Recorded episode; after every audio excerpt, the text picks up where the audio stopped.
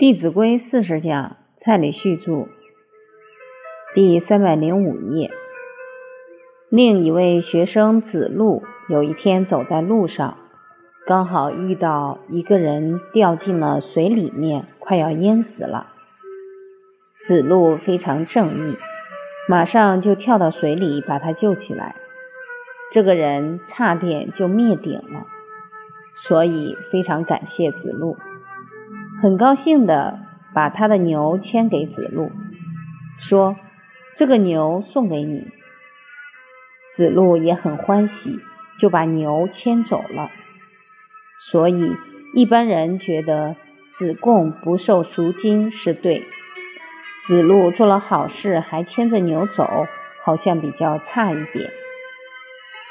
但是孔子看到子路，就跟子路说。你这样做是对的，往后一定有更多的人看到别人危急，都会奋不顾身的去救人，因为他们都会体会到善有善报。所以圣人都会从大的方向去思考问题，而不是在一个点上而已。所以是善还是非善，我们还要考虑到。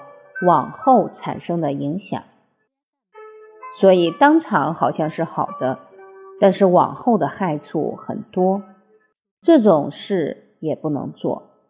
当场做的时候，可能会有很多人不认同，可是往后会利益相当多的人，这种事要做。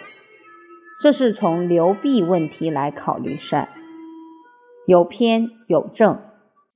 明朝时期有一个人叫吕文义公，那时候当了宰相，后来辞官回乡，在整个国家的名声也是非常非常的好，受到人民的尊重。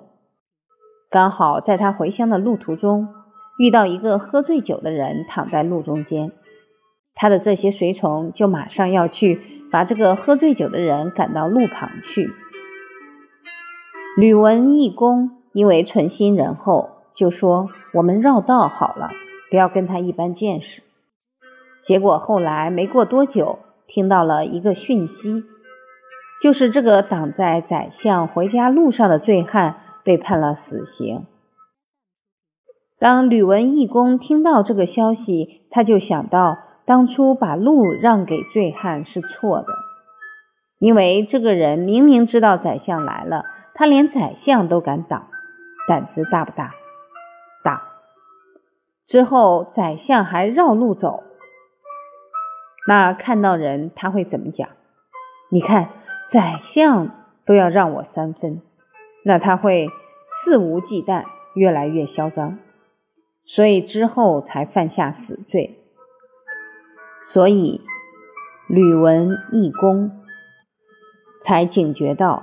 假如当初把他送进官府，给他处罚处罚，可能他会有所警戒。今天就不至于会犯下这么大的错。他存心仁厚是正，但是因为姑息了这个醉汉，结果反而不好。这种情况叫正中偏。另外，又有一个地方遇到干旱。整个地区都缺米粮，很多的人就开始抢那些员外的食物。有个员外去报告官府，结果官府也没管。这个员外很怕他的米粮被抢光了，所以马上把他家里的仆人组织起来，拿着棍子开始去处罚这些抢劫的人。结果。这些抢劫的人就有所畏惧，后来就没有再作乱。所以当初他想到的是自己的米粮，之后却让这些乱民不敢造次，这个就叫偏中正。他心里确实不是为了社会大众，但是后来却影响了社会大众。所以善也有正有偏。善也有半有满，这个半满，我们之前课程也提过。一个女士捐了两文钱，结果住持亲自帮她回向。后来她入宫富贵，拿了几千两来。结果住持指派了他的徒弟帮他回向，因为这两文钱是全心全意，这是买善。后面只是把他富贵当中的一点拿来捐，而且心已经不如第一次那样恭恭敬敬，所以这是半善。我也曾经看过一个报道，一对农民老夫妇把他们一生的积蓄通通捐出来。